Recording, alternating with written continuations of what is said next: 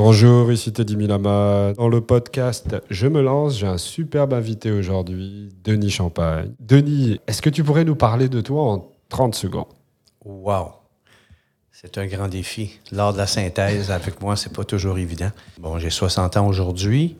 Euh, ça fait 40 ans que je suis à mon compte de différentes entreprises ou projets. Toujours prôné d'être euh, au, au devant des idées d'être avec des inventeurs, des produits professionnels dans le squash et le racquetball à Toronto.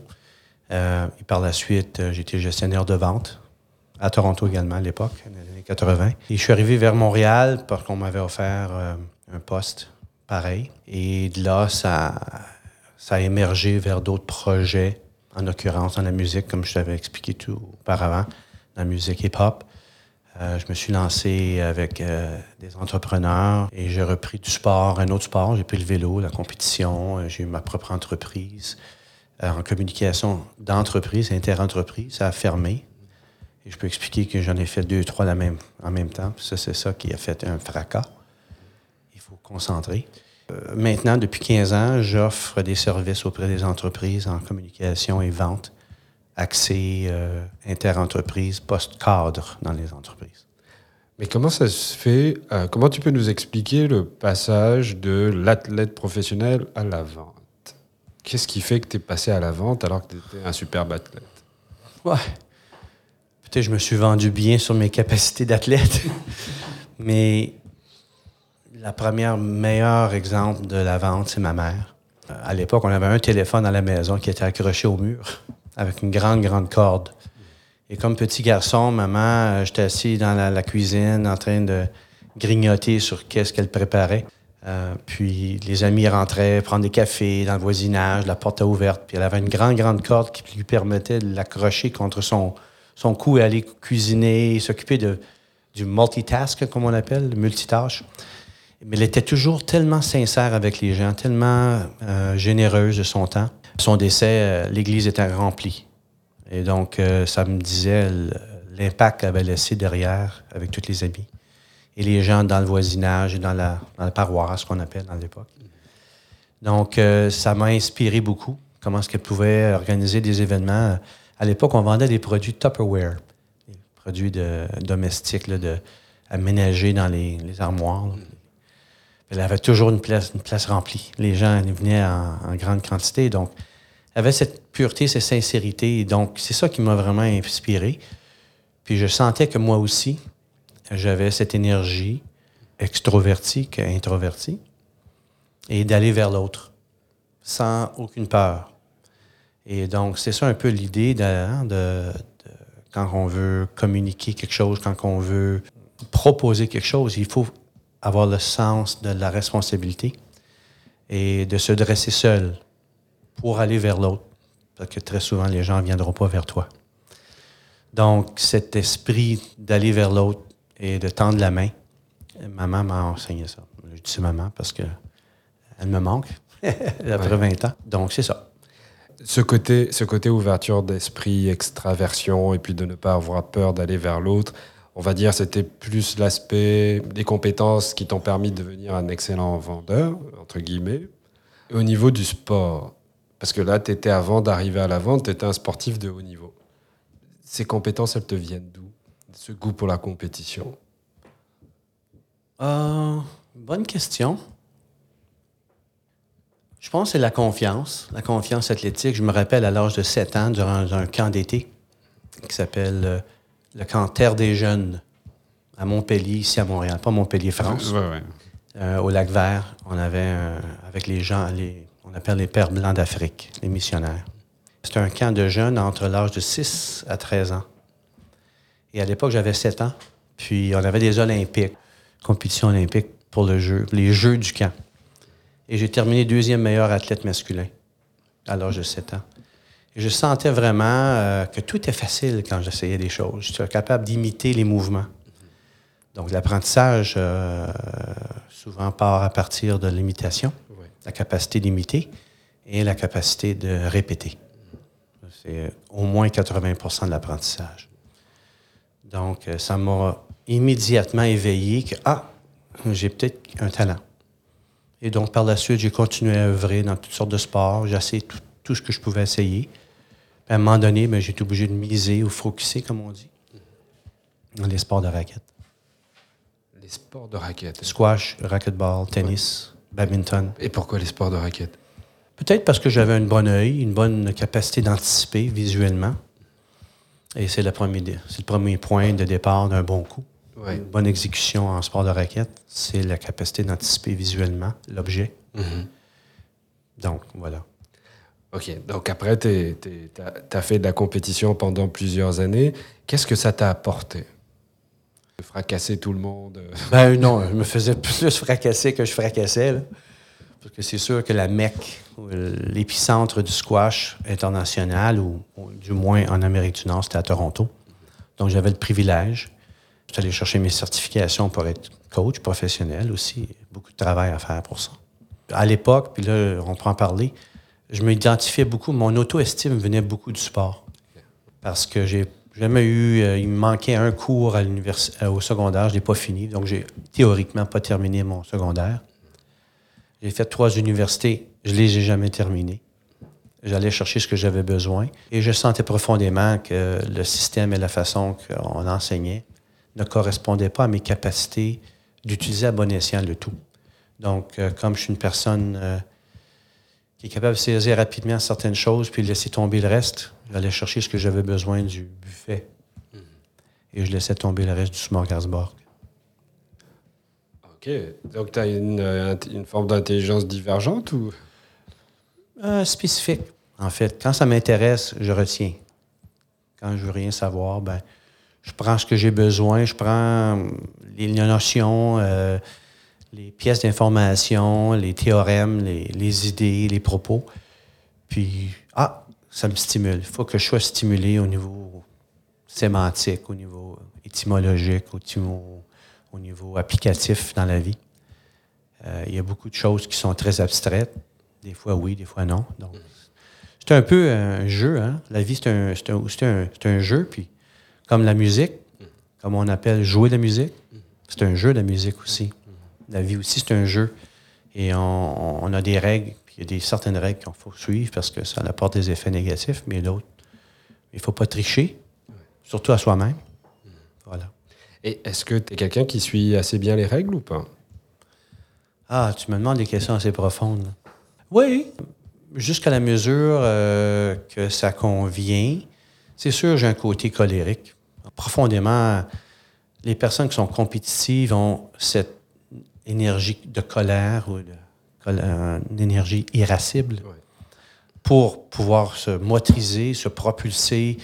Il y a un- une énergie, là, Ouais. c'est de l'agression. Puis la colère vient du monde de dominer les autres. En compétition, c'est ce qu'on fait. Mais aussi, il faut se dominer soi-même. Donc, c'est là que j'ai appris ça plus tard, d'apprendre à me prendre en main puis prendre responsabilité pour mes paroles, mes gestes. Et comment ça t'a... Parce que tout à l'heure, tu parlais de, de la sollicitude de ta maman. Et là, tu parles du côté... euh, l'agressivité qu'on a en soi, qu'on exprime un peu mieux dans la compétition. Comment tu as fait pour balancer les deux dans la vente? Très belle question. Excellente question. C'est arrivé il y a peut-être 10 ans, 10-12 ans. C'est pour ça que j'ai pu réussir beaucoup dans les dernières 12 années. Hein? En l'occurrence, euh, avoir tout perdu, comme je t'ai expliqué il y a 15 ans, euh, c'était dû beaucoup à ma colère. C'était beaucoup dû... euh, on, cause nos, on cause nos effets. hein. Euh, la loi de la cause et l'effet, elle est immuable. C'est une loi comme la gravité. On ne peut pas y échapper, bien qu'on n'y croit pas. Elle nous suit. C'est sûr qu'apprendre à, à bien peser les mots, à aussi m'apprécier plus. Je pense que l'auto-estime, tu te rappelles, je te disais que plus quand j'étais plus jeune, le sport, je parlais beaucoup que j'étais pro, j'étais pro, j'étais pro. C'était au cœur de mon identité. Et on passe à travers des différentes étapes dans la vie où on s'identifie à ce qu'on fait au lieu de s'identifier à ce qu'on est. Et ce qu'on est est aussi dynamique et en constant changement. Donc, il faut s'apprécier dans ce chemin, puis euh, pas trop se frapper sa tête, je dirais. C'est pas facile, mais ça vaut la peine. Ben, on, voit quand même avec ce que tu nous dis là que tu as, un super, un bon ressort, parce que tu es capable de voguer d'expérience en expérience, tu te casses la figure, tu te relèves. Comment tu fais quand tu te retrouves tout seul face à ces expériences et puis que tu te dis, OK, là on est dans le concept je me lance, que j'arrive à me relancer de nouveau alors que je viens de me rétamer euh, méchamment auparavant? Première chose, il faut se permettre de pleurer. Ah, les hommes, hein, on, a une difficulté. Mais moi, j'étais un... Ma mère m'appelait, elle me disait euh, Va faire pipi plus que tu pleures parce que tu, pleures trop. Fait qu'elle dit Pisse plus, broye moins. C'était l'expression à l'époque. Hein, il y a plusieurs années. Là. Euh, je pense pas qu'on l'utilise aujourd'hui avec nos enfants. C'est un jargon un peu canadien-français, québécois. Mais euh, oui, je me suis permis de pleurer puis de puis d'essayer de voir aussi pourquoi. Pourquoi ça m'arrive? Puis pas blâmer les autres. Ça, c'est la partie la plus difficile, parce que c'est facile de blâmer l'extérieur de soi. Donc, c'est de prendre responsabilité. Puis quand ça fait assez mal, ben là, à un moment donné, tu n'as pas le choix.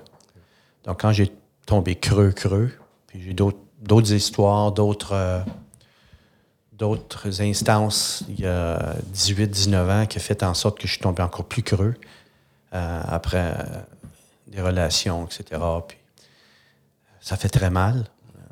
Une souffrance existentielle, il y a une souffrance psychologique, il y a une souffrance physique. C'est les trois seules souffrances qu'on peut connaître. Donc, quand tu arrives, ça fait mal, le, mal de vivre. Euh, j'ai passé très proche aussi de m'enlever la vie à un moment donné. Donc, euh, je comprends que les gens ont de la difficulté, mais il faut s'accrocher à les amis. Euh, j'ai appris d'un de mes amis, il dit Assure-toi de toujours t'entourer d'au moins une personne qui t'aime. Ça peut prendre seulement une personne pour sauver ta vie.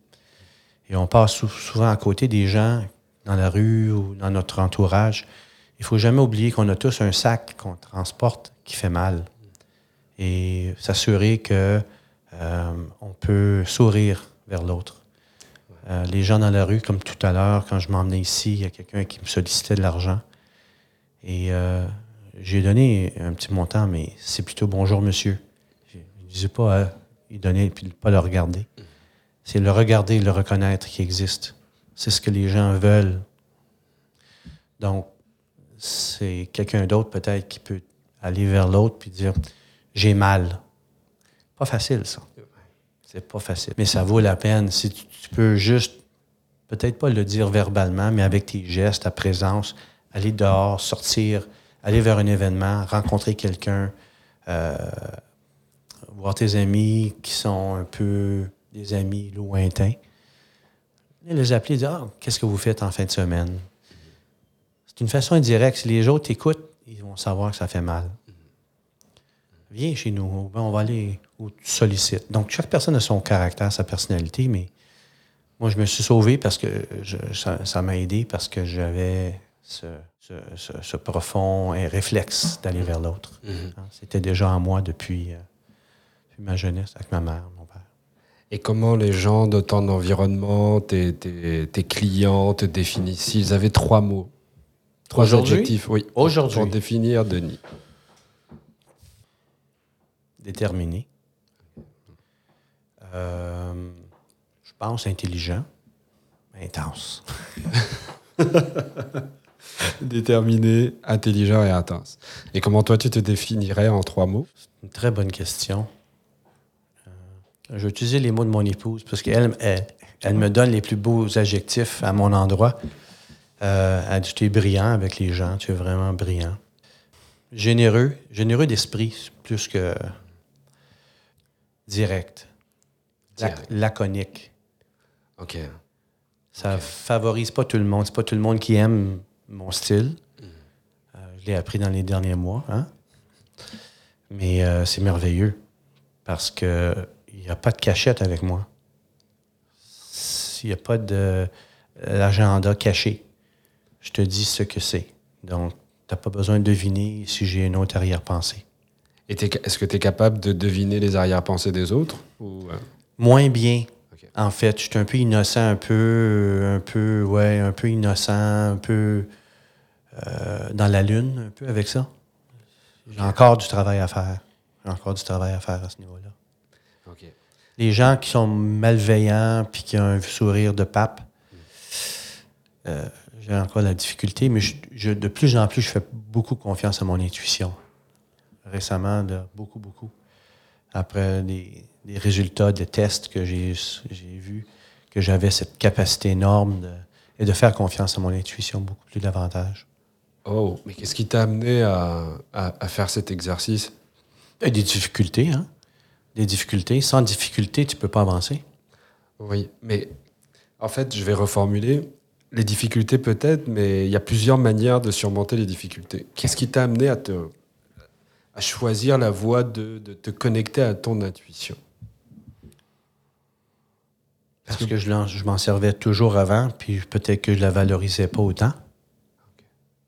Donc, j'avais une pensée, je disais, ah, oui, oui, c'est ça. Après ça, de temps en temps, ça validait, dans d'autres moments, ça validait pas.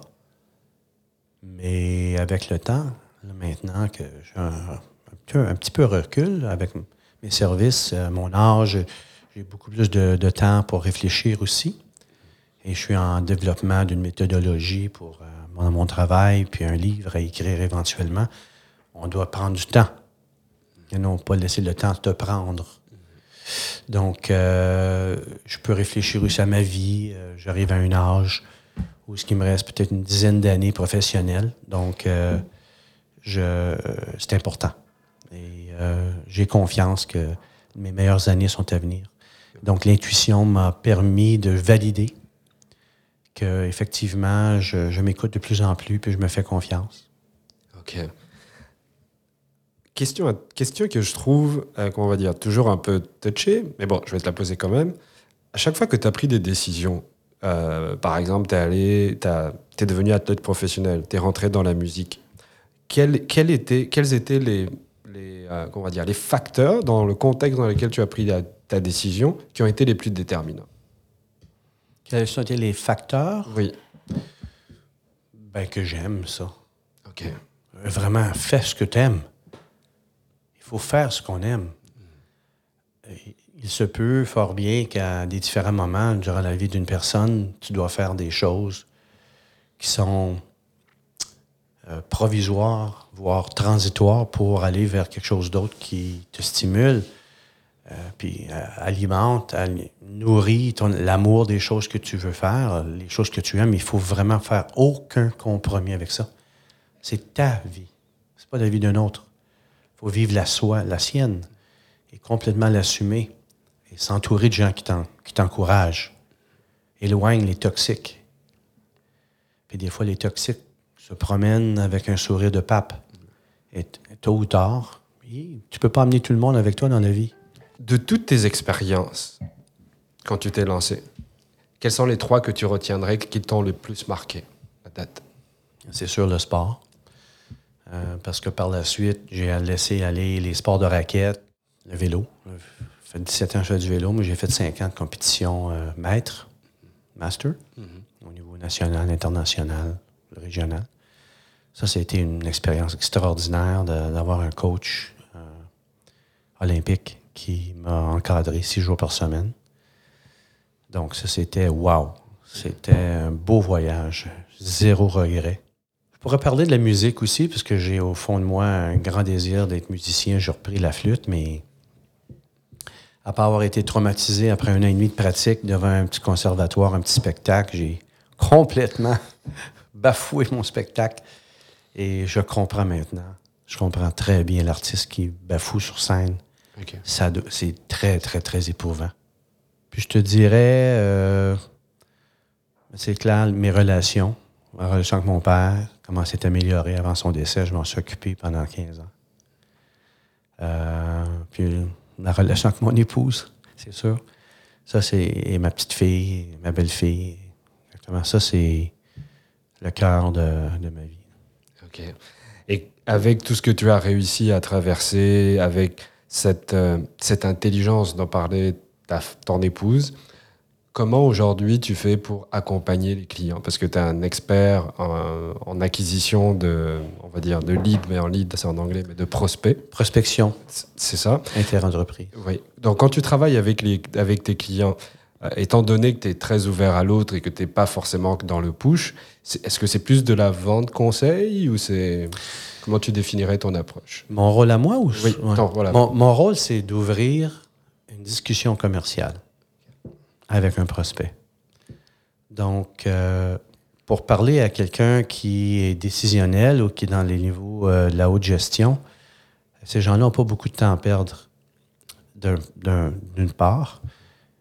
Mais si tu les abordes d'une façon bien réfléchie, donc j'ai développé une méthodologie, puis une approche, puis des principes de base de communication que je mets en, que j'ai mis en, dans une méthode, une méthode de 8 secondes, en fait. Oui, 8 secondes, exact. Qui j'ai expérimenté depuis 84, que maintenant je vais modéliser dans une méthodologie pour des cours en ligne, mhm. pour aider les gens à devenir plus compétents à parler aux cadres, parce que les gens ont peur des cadres. Alors, c'est des gens comme nous. Mais il faut avoir une confiance. Donc, une fois que tu sais comment faire les choses, comme jouer la guitare devant la scène ou la flûte devant la scène.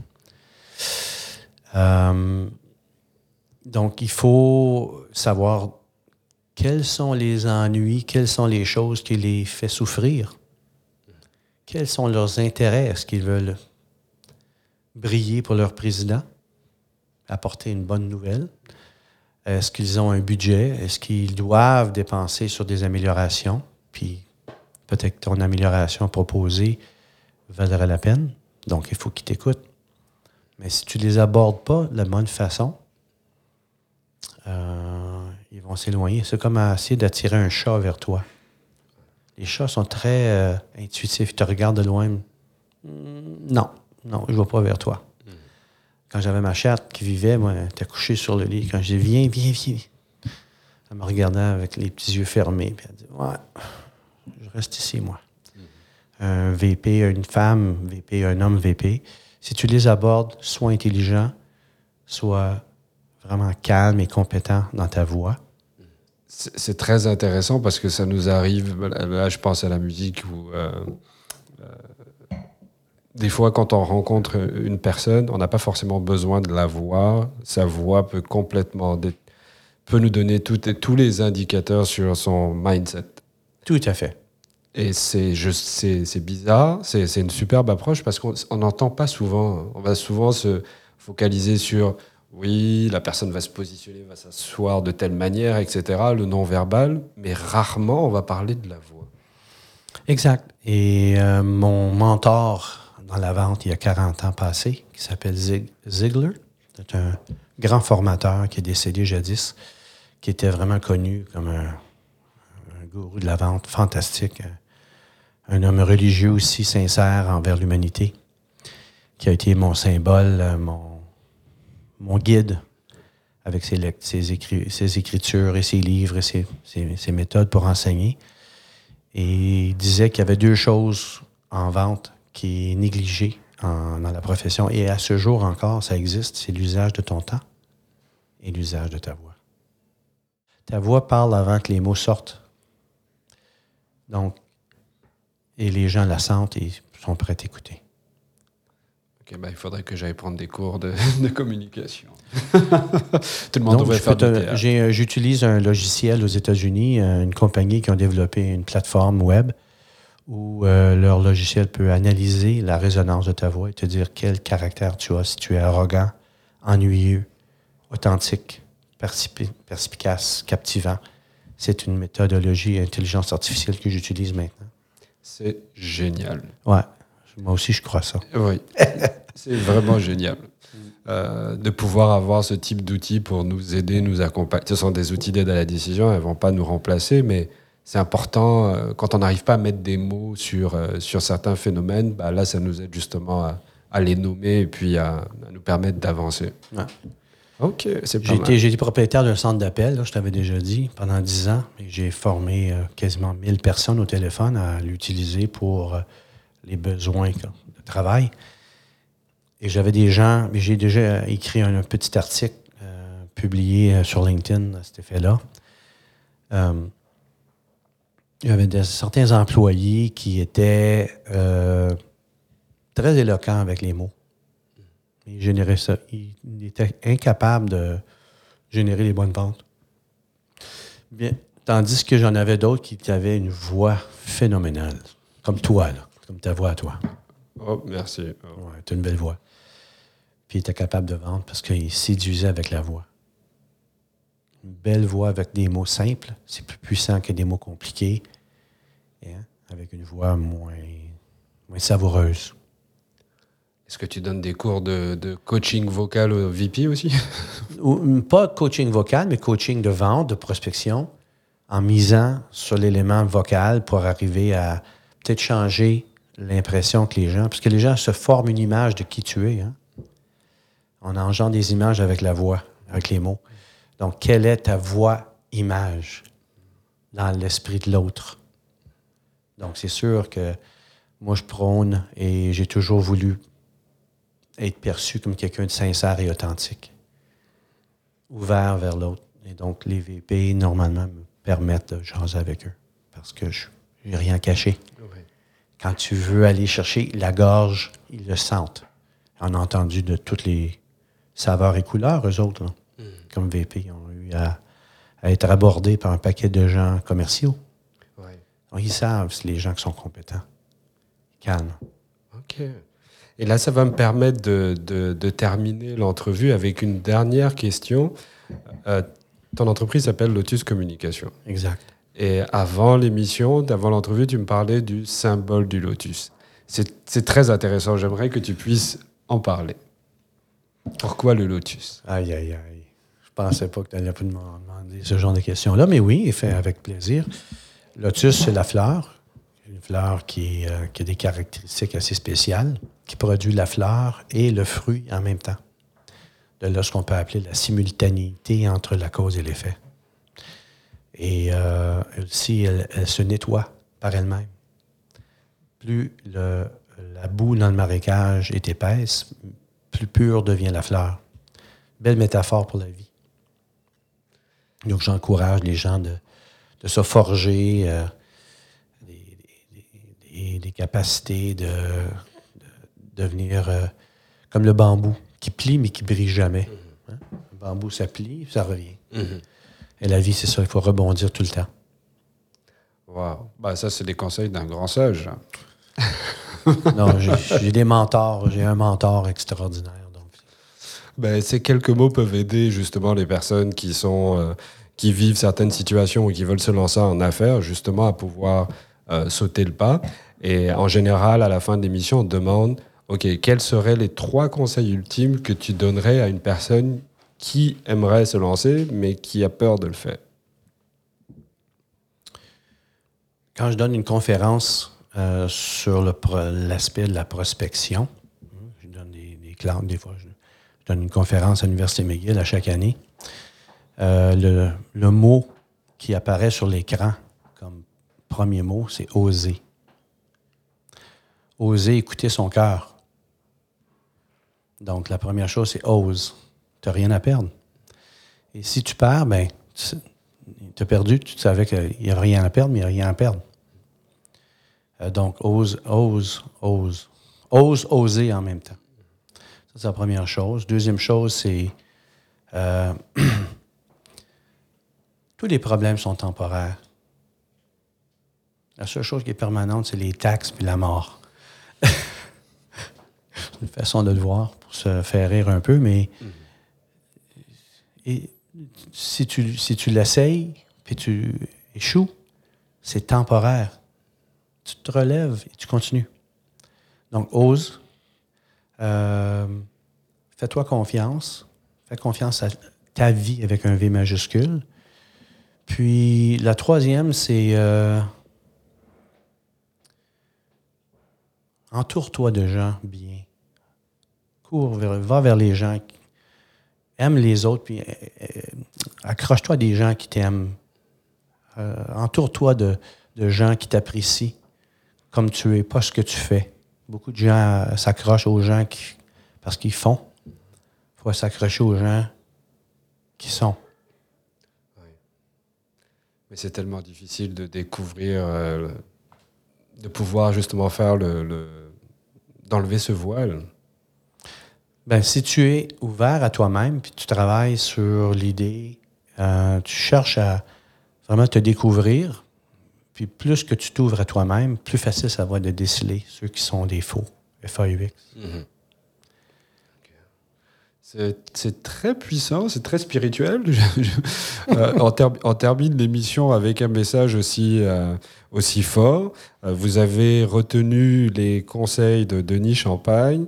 Et si vous voulez le retrouver, vous pouvez le retrouver sur lotuscommunication.com.